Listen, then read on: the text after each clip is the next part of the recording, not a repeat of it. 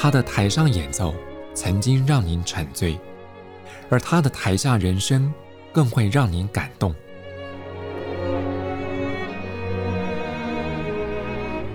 国家交响乐团爱乐实验室 Podcast 名家登场，有生命的音符只为您演出。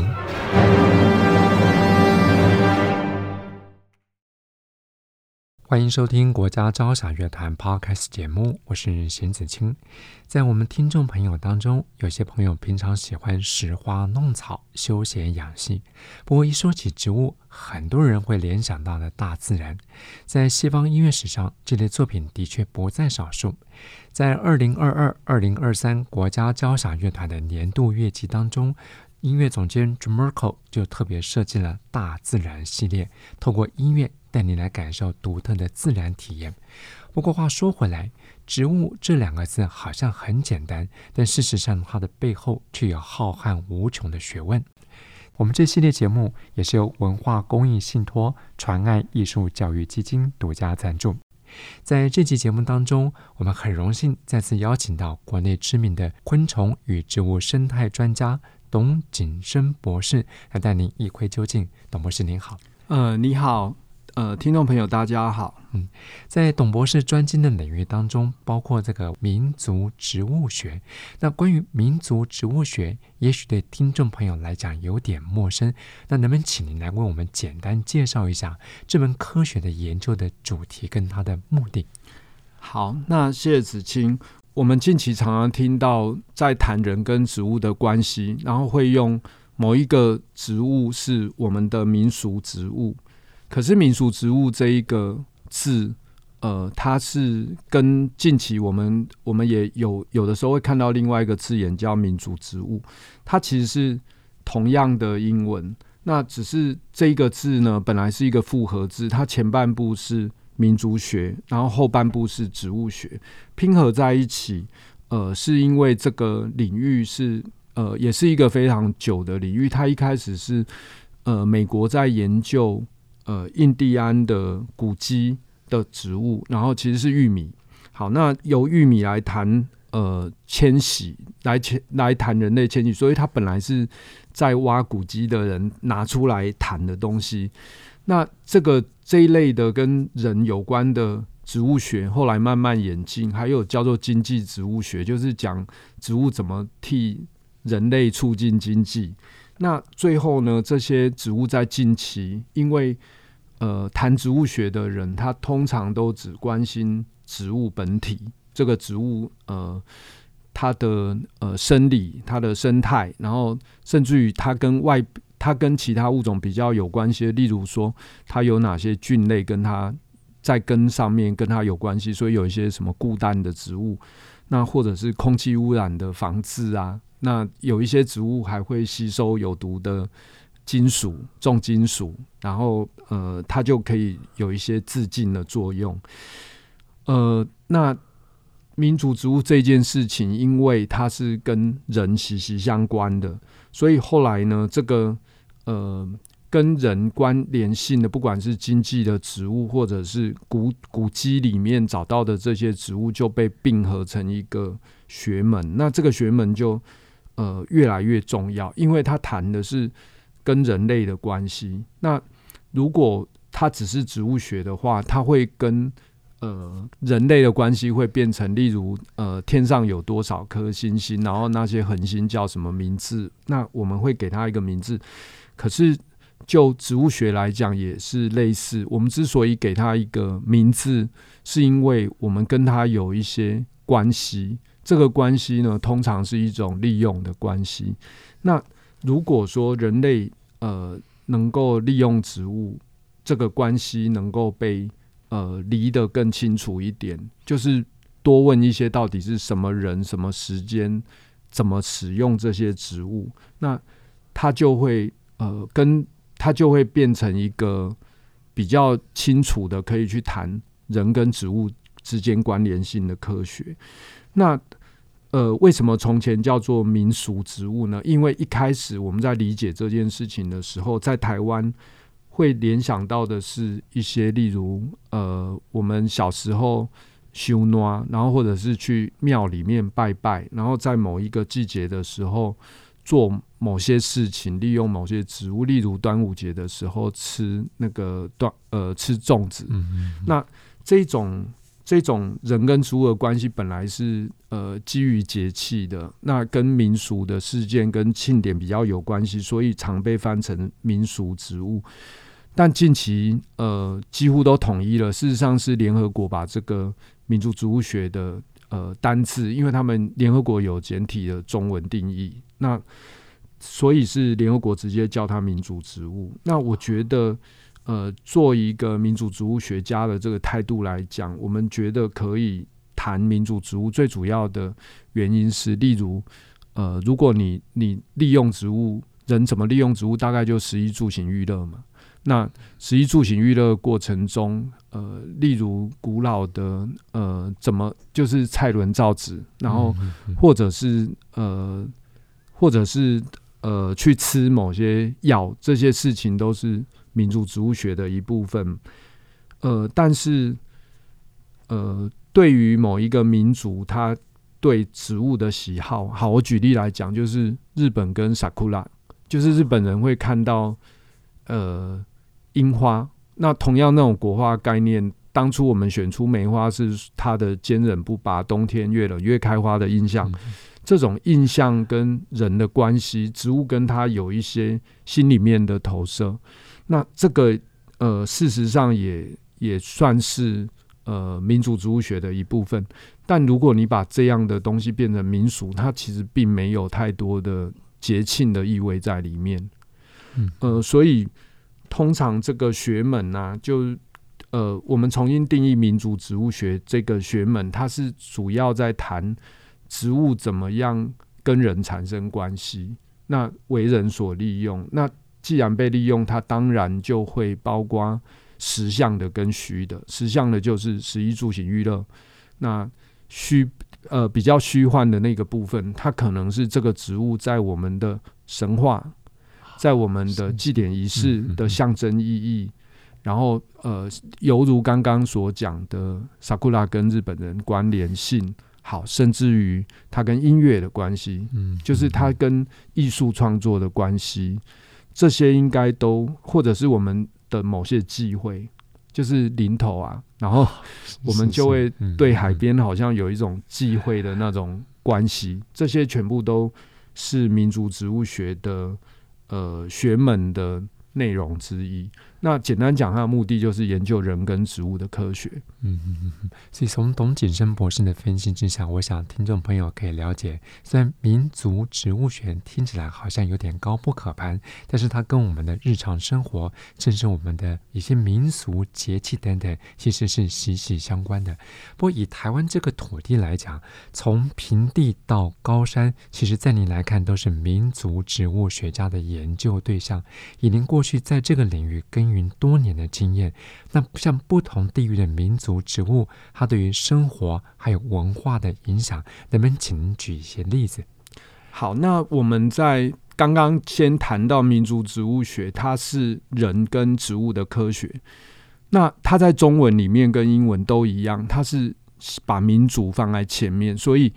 它是呃一种社会学，一种人类学，一种一种民族学。呃，怎么利用植物？所以在面对这个学科的时候，我们会先看呃，民族，民族这个这个到底是哪个民族这件事。在台湾，因为是多元民族，所以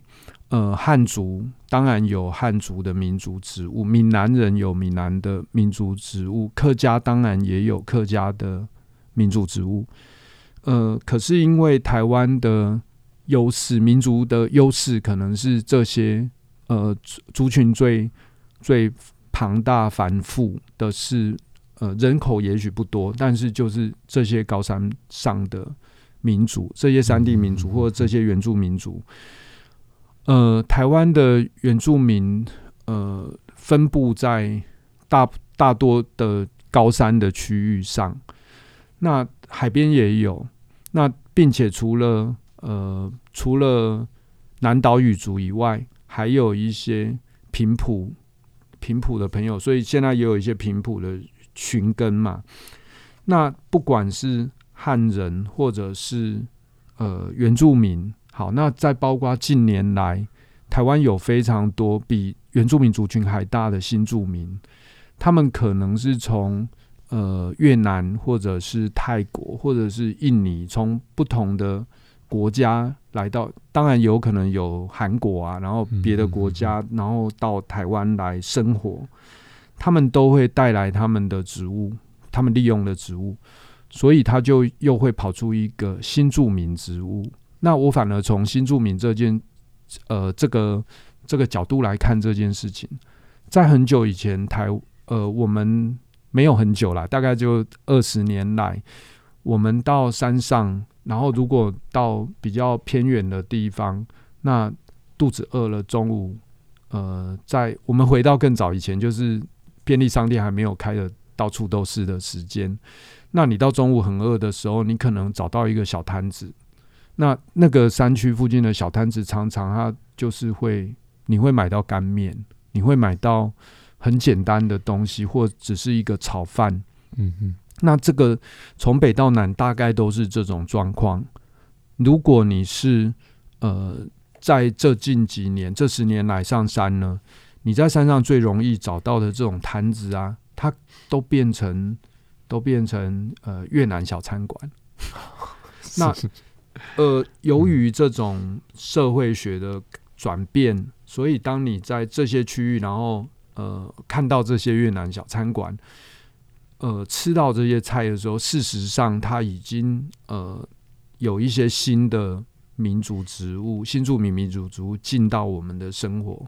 因为呃，越南越南餐厅它有非常多的呃调味的植物，或者是很多那个青菜的植物跟台湾是不一样的。但为了在台湾，它如果这些植物没有带进来，它就会利用一些台湾的。呃，新香料或者是植物作为取代，嗯，嗯，那所以这些东西是特属于台湾的，它的确会被归纳进去这个族群的植物，但是它是一种文化的挪移，因为从一个地方带到另外地方会转变。那举例来讲呢，有一个呃泰国植物就很有趣，就是打抛啊，打抛不是被说它我是打抛不是九层塔，然后这个。这个呃这一类的形变，在台湾多元民族的状况来讲，就会呃近期就会感受越来越强烈，因为到了高山或者是从前传统的市场上，我们已经逐渐可以呃获得一些新进来的植物。那一个这样的有高山的独立的岛屿，它的文化是一层一层累积的。那就我来讲，我比较关心的是那个原住民文化，因为它是比较旧的东西。那比较旧的东西有什么特色呢？就是它对原生植物的利用会比较高一点。嗯嗯嗯。那等到后面的呃比较晚期的进来的人，他的。植物可能呃没有深入到这种程度，他开始种，例如说有一个叫大野芋的芋头，然后他们为了煮鱼汤就把大野芋带进来，它在台湾会开始流行跟扩散，但是这个呃在初期的时候不会这么 popular 到到处都是。那至于原住民的优势呢，是因为在台湾岛上生活非常久，他的日常生活已经必须用一些。呃，原生植物来来就地生活，而且当原生植物利用到一种程度，它的知识已经被累积。嗯、那这个传统生态知识，就我来讲，是我最关心的一件事情。那呃，再举一个例子，在台湾呃这么多的高山岛，那我们就拿比较山区，因为呃在上一集我们有谈到台湾的山区是。特有种比较多的地方，因为早期的呃植物被几次的海进海退之后被隔离在呃高山上面。那如果是喜马拉雅西山系的植物，它只能长在比较冷凉的地方。那台湾就只有中央山脉提供这样的环境，所以隔离了以后就演化。那演化了以后，因为原住民在这岛上生活毕竟非常久，他会就地取取材。好，那我们先看不是就地取材的部分。呃，以高山的最常接触到的高山民族布农族来讲，呃，布农族大概在中央山脉的周边，然后他们的生活是狩，传统生活是狩猎为主。那狩猎以外呢，会呃，由于狩猎的关系，它的植物学会跟狩猎这件事情有比较强的关联性。但是你不可能只吃猎物，所以你需要一些呃淀粉类的东西来补充蛋白质的来源。那在这些部落进到台湾之前，他们带来的很重要的一个呃从原生地，就是在它不是在台湾岛上的时候就期待，然后带到台湾。那并且在台湾经过很多年以后，它的品种跑出来就是小米。因为最早先也许他们没有带这么多种类，但是因为文化上需要，那在台湾它就继续种植，就有各种各样的知识。所以，即便这个小米在呃可能原生地不在台湾岛上，可是它在台湾岛上已经经过人类、经过民族呃被被赋予了新的知识价值，然后并且被种呃被去。呃，转变了这个种，经过育种，这种是古老的人类育种的方式，然后就有很多样性的种类。呃，在山区的生活里面呢、必须因为山上很冷，然后山上的环境条件也许呃不是那么适合平地的，就是一般人喜欢的这个环境。因为到了山区以后，你要做非常多。呃，保护不要失温的事情，因为在冬天甚至于高海拔有些区域要下雪，嗯，所以呃，在狩猎的过程中就需要非常多植物的援助。那这个狩猎期就是到别的地方去打猎，它提供的是蛋白质的来源。利用呃植物去打猎，它可能包括用不同的木头做陷阱。那做陷阱的时候，那个。那个陷阱是一个一个小枝条，然后绑住猎物。那突然间会有吊子，就把猎物吊起来。你有可能是拿一个土枪去打猎。那从前的时代，不管是土枪的火药，或者是陷陷阱的调子，都是自制的。从前不会有什么铁制的调子，那都是比较后来的事情。那为了制造这个调子，你就要知道哪一个植物比较有弹性。那什么植物是踩过去，动物就会一脚踩空掉到下面挖的洞里面。那所以这个是民族植物学在民族呃狩猎的利用上面发展出来的生态智慧。那回到刚刚讲的小米，因为种在小小米种到不同的区域里面，它会发展出。不同的品系，是因为小米也有生活的需求。呃，当他们要酿酒，他们就会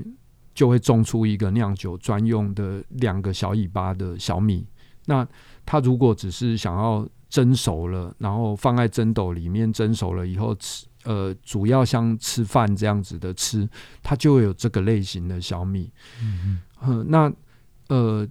并且呢，当小米作为一种很重要的呃淀粉来源，就好像我们呃台湾大部分传统上还是以稻米为主的文化嘛，那所以我们就会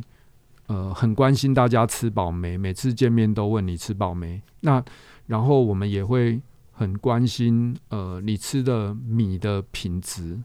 就是你就很容易，我们出去外面呃很容易吃到说哦那一家是用。进口的碎米，或者是用老米，因为吃得出来。那小米也一样。那在呃经常的利利用小米发展小米文化之下呢，布农族的节气就会跟着小米走。那所以他的呃他们会有那个呃板栗，就是有一个以小米为中心的板栗，它会在。种植小米的前面会有一些助导仪式，然后会有小米耕作祭，会有中间会有射耳祭，然后会有不同的祭典。小孩出生了，这些都是围绕着小米的祭典。那甚至于呢，祭典里面最有名，呃，黑田长理的时代，日本人的时代，黑田长理他去记录了布农族在秋冬的时候丰收以后的，呃，丰收小米丰收的祭典。然后这个祭典他们会，呃，一群人在一围成圆圈在一起，然后发出不同的声音，组成八部合音。那帕奇布布他也一样是，呃，小米文化的一种赞颂。那它的起源就是为什么有帕奇布布这种音乐？它的起源是因为我们呃去我们去努力了一年，然后感谢天神之后，你必须用这个和谐的声音去呃歌颂跟感谢你的丰收。那这个回到很老的那个中欧时代，也都有类似的丰收庆典。那所以。这个是传统上面人呃，经过一些不知的，就是经过一些对环境的挑战，或者是在环境的压力下，因为台湾是一个有台风的岛嘛，在环境的压力下，这些植物呃很幸运的度过一年，然后你就必须有一些等价交换，你你用你的歌声去祝福跟感谢天神，那你是期待他呃继续照顾你。所以植物文化在这边呢，就会跟着呃传统信仰变成一个很好的生命的循环。是是。从刚才董博士这样的介绍之下，我想朋友们可以更粗浅的了解到，所谓的民族植物学，它不只是民研究民族，也不只是单单着重在植物，它还涉及到关于像社会学。人类学，甚至刚刚董博士就特别提到，到高山族群的布农族，他们的小米文化，甚至到八部合音，你都可以了解这些植物跟人类的生活是息息相关，甚至还衍生出很多的日常生活的食衣住行娱乐，甚至于信仰还有仪式活动等等。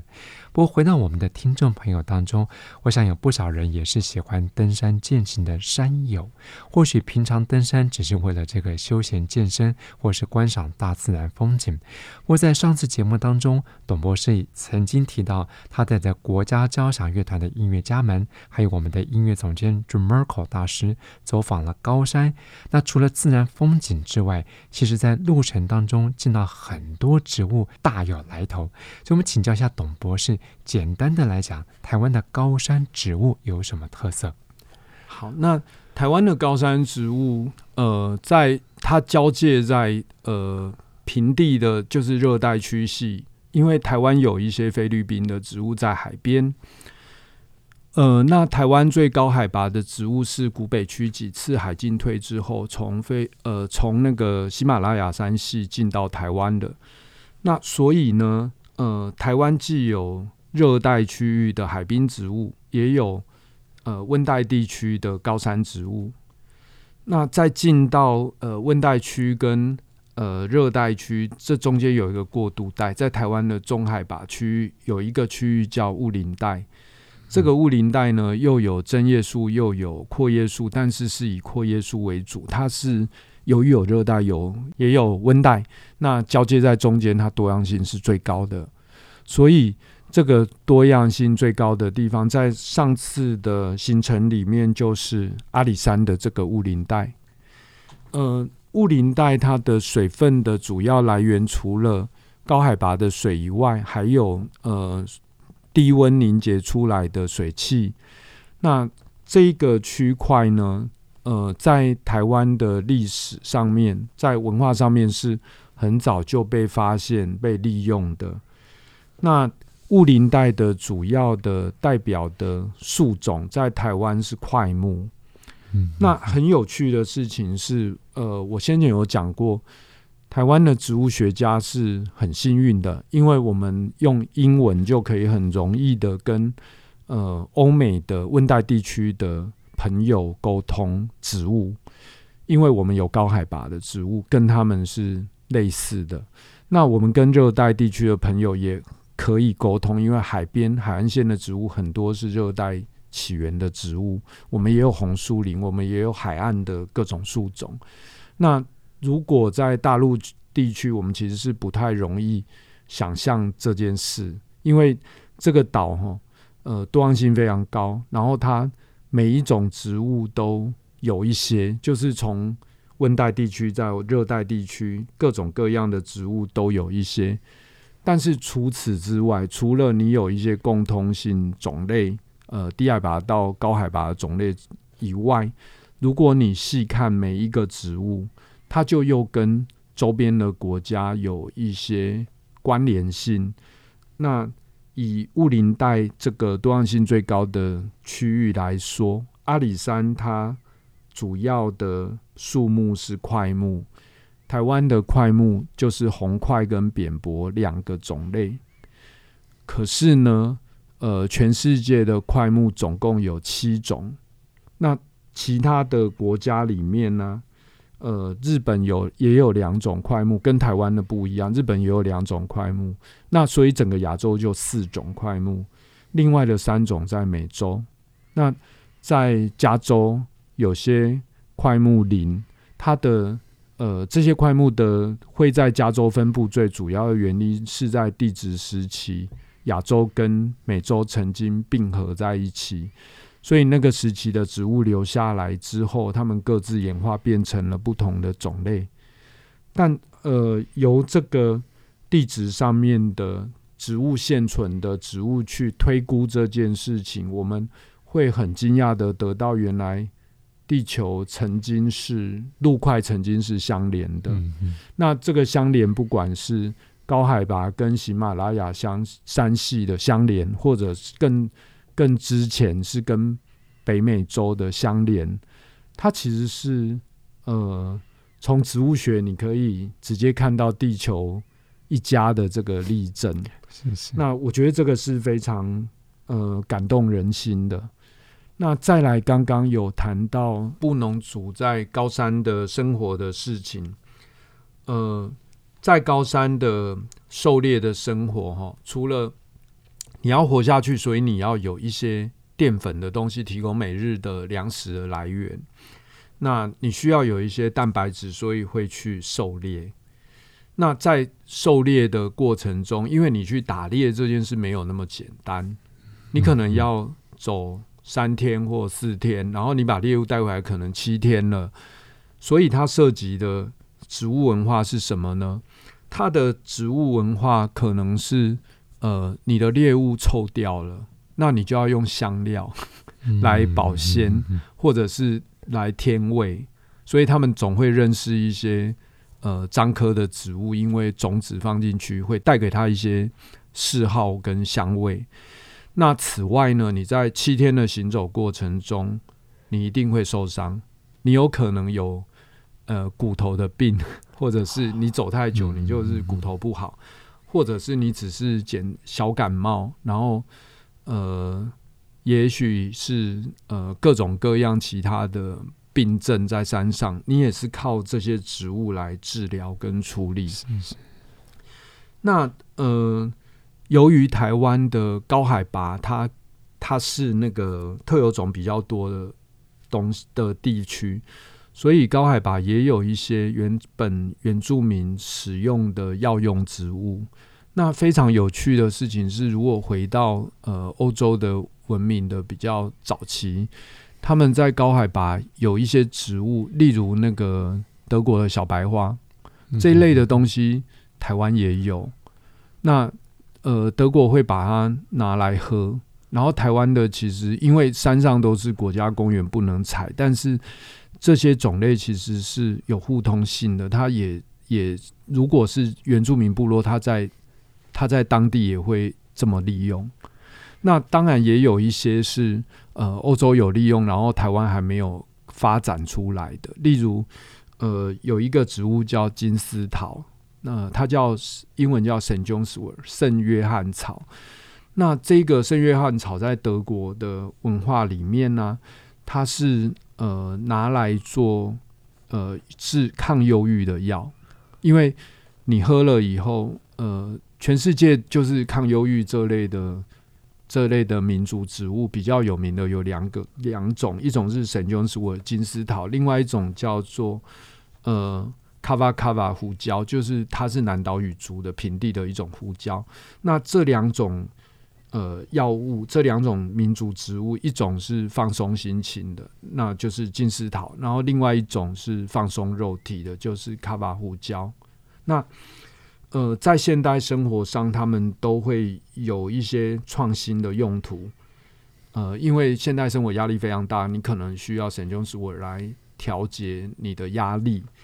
呃，可是，在山区本来就有这些资源性的植物，这些资源性的植物从呃民族植物的调查研究里面，它可以找到呃它的它的用途。那同时，它也在把台湾放到世界上去，它又可以跟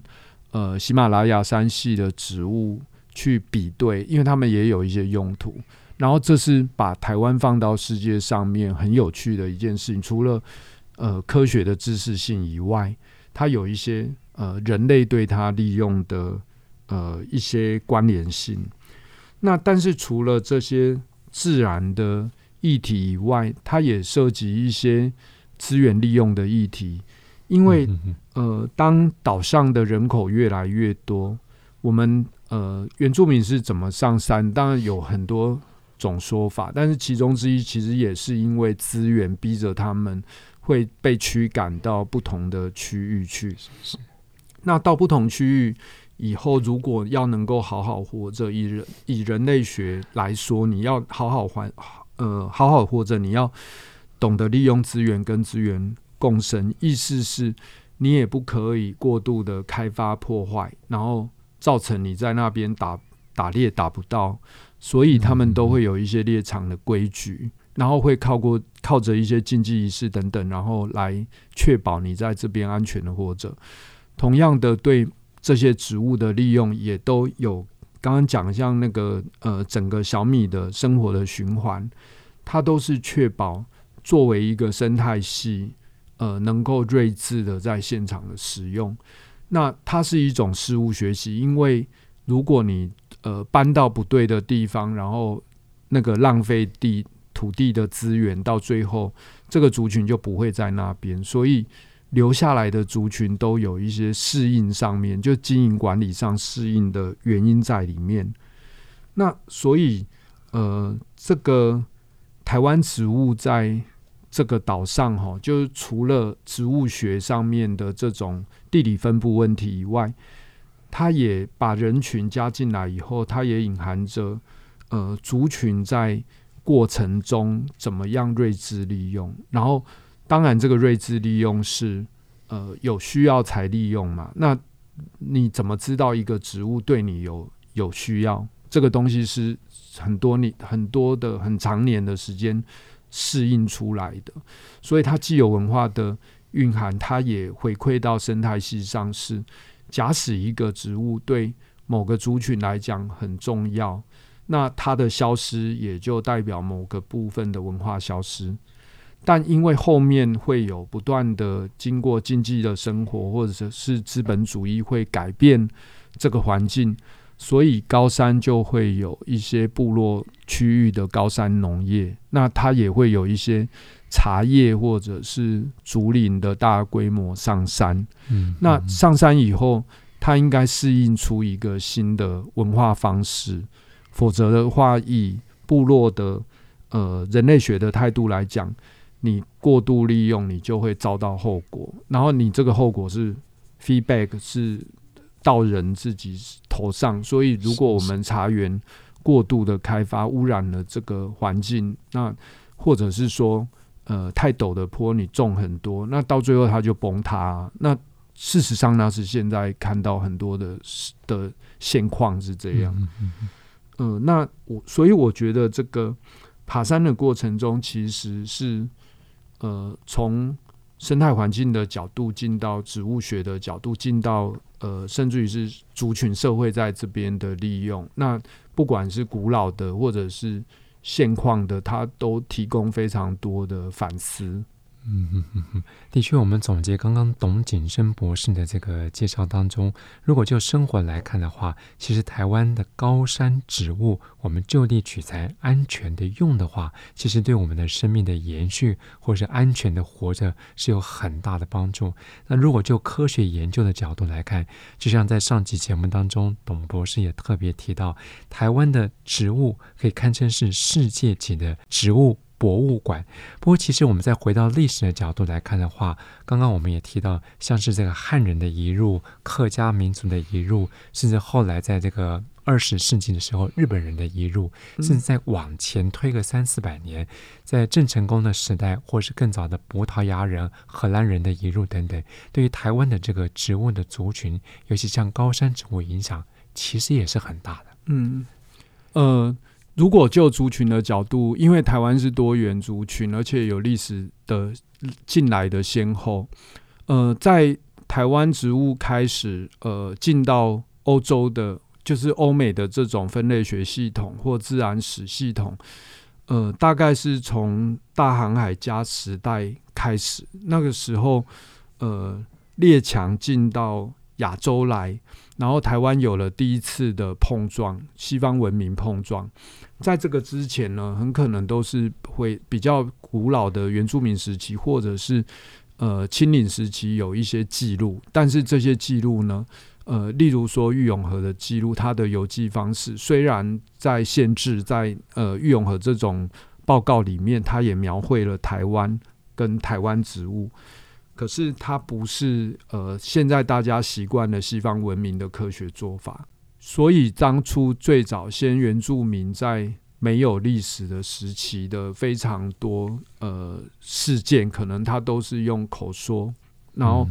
或者是呃，它变成一部分变成神话。那但是当变成神话没有落于文字以后，它当然就会曲解，就是呃传递了几年以后会会不太清楚。那等到呃西方文明呃进来开始接触以后啊，这个岛呃当时人口没有那么多，可是处于台湾海峡的呃事实上是非常丰饶、物种非常丰饶的岛屿。那时候平地就已经有鹿了嘛，所以呃甚至于后来还有一段时间是出口鹿皮的时间。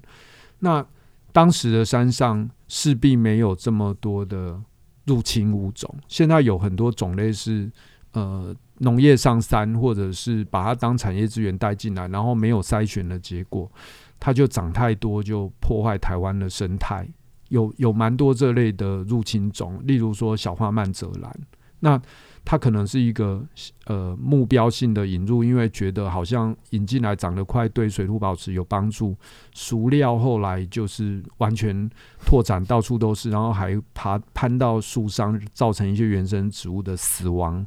好，那呃引入的历史中，在呃你开始就是要种东西之前，甚至于更赤裸的是，呃来台就是早期。呃，西方科学家来台湾的探索时期，他们是有目标的。他们到这个岛上，呃，对于这个岛上的呃形形色色的这些植物感到兴趣，那他就有一些科学探索。那把这些植物，呃，第一批就带回欧洲去。那举例来讲，欧洲有一些呃小小的花卉，它其实是。当年从那个台湾的中高海拔带回去的，那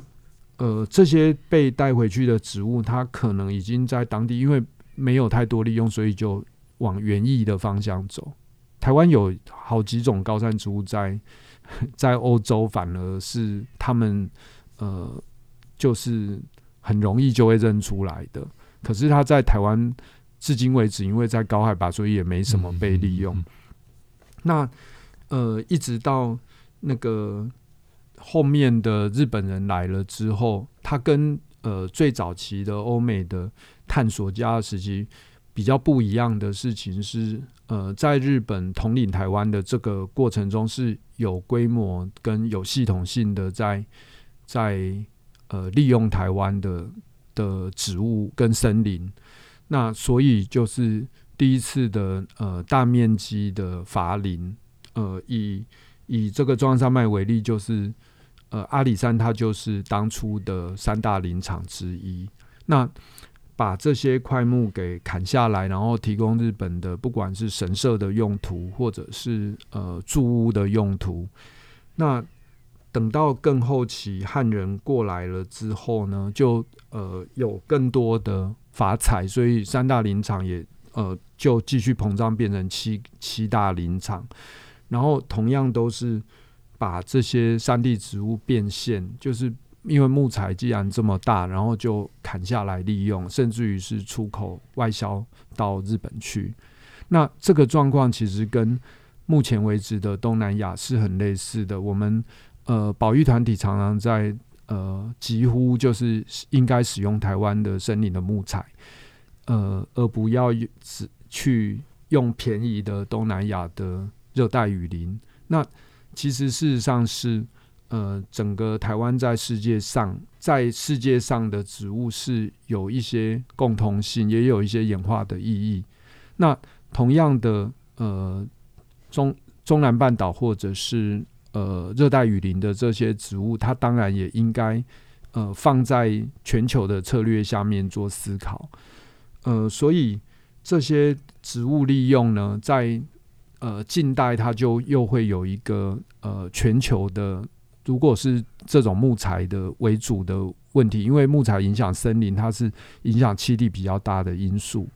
那从从前的原住民，他也拿一些块木来做屋顶，然后呃取一些块木，就是他所取得的来呃盖房子，甚至于当柴烧。那时候可能呃很容易取得嘛啊，然后没有那么多人，他这个资源是很容易被利用的。那到后面呢，开始把它变成一个林业来管理，然后以乃至于近期在全球化的状况下，怎么样分配自己的林木，然后怎么样利用它，呃，才能够永续。我觉得这个是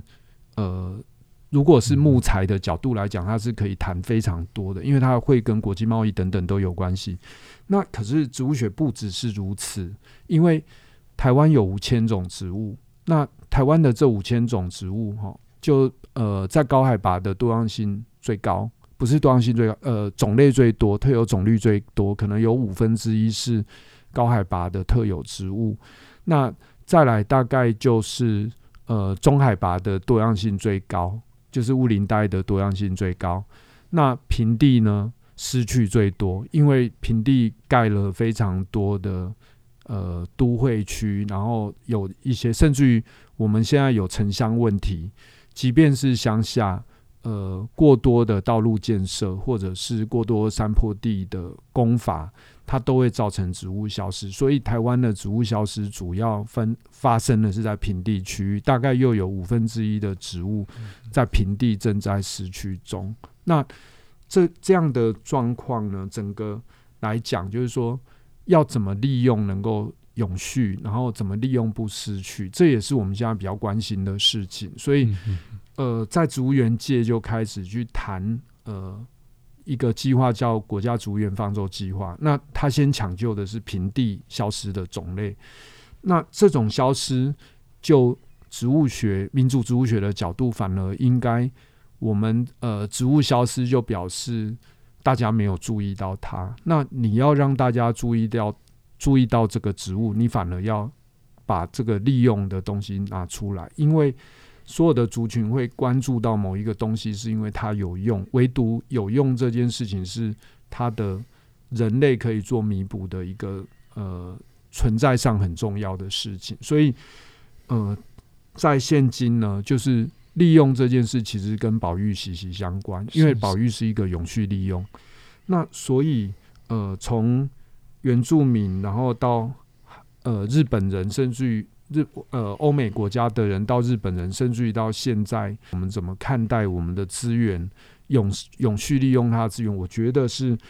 呃，特别是高山植物，它其实平常跟一般人比较没有互动，所以它的利用模式，它有可能是变成去。更多的串联台湾跟欧美国家的关系，它有可能变成呃另外一种，就是跟欧美国家合作去探勘找资源，这可能是下一个时代会面对的事。因为随着疫情的因素大家会觉得植物好像对人越来越重要，因为我们要找药，要找未来的不知道的病，可能是要从这些植物去找起。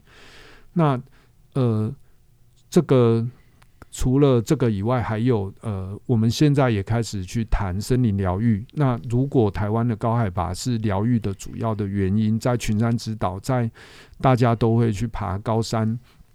这种体力劳作之下的放松，透过接触的放松，这些植物会有当代的重新诠释跟意义。所以，如何在山上跟这些植物呃产生良性的互动，能够睿智的、永续的利用，它是呃最符合这个岛上生态的整体呃目标的。我认为，然后也是对人最好的方式。是是，在董景生博士这么详细的介绍之下，我相信朋友们所了解的不只是高山植物，我们也从了休闲、生活、历史、经济，甚至环境保护这么多面向，也简单的透过董博士的带领，让大家了解台湾的高山植物，还有这些植物在背后所隐含的一些文化。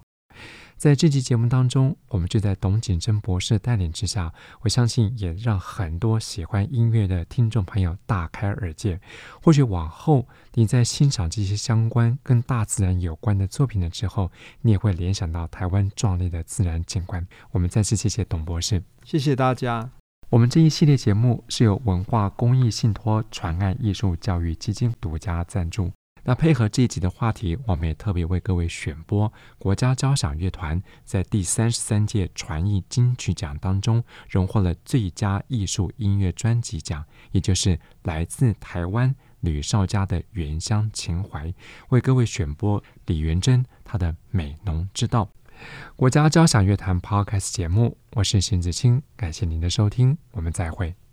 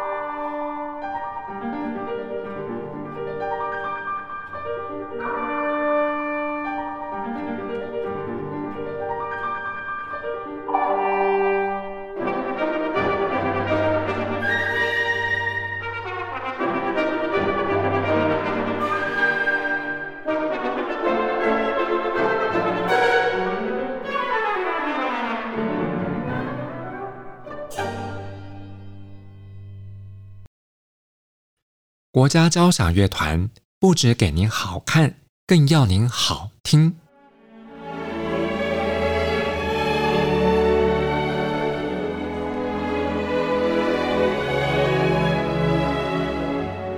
国家交响乐团独家精彩实况，原创 Podcast 节目，舒缓音乐，友善贴心，诚意十足。爱乐实验室 App。温馨登场。请上 App Store 或 Google Play 搜寻“爱乐实验室”。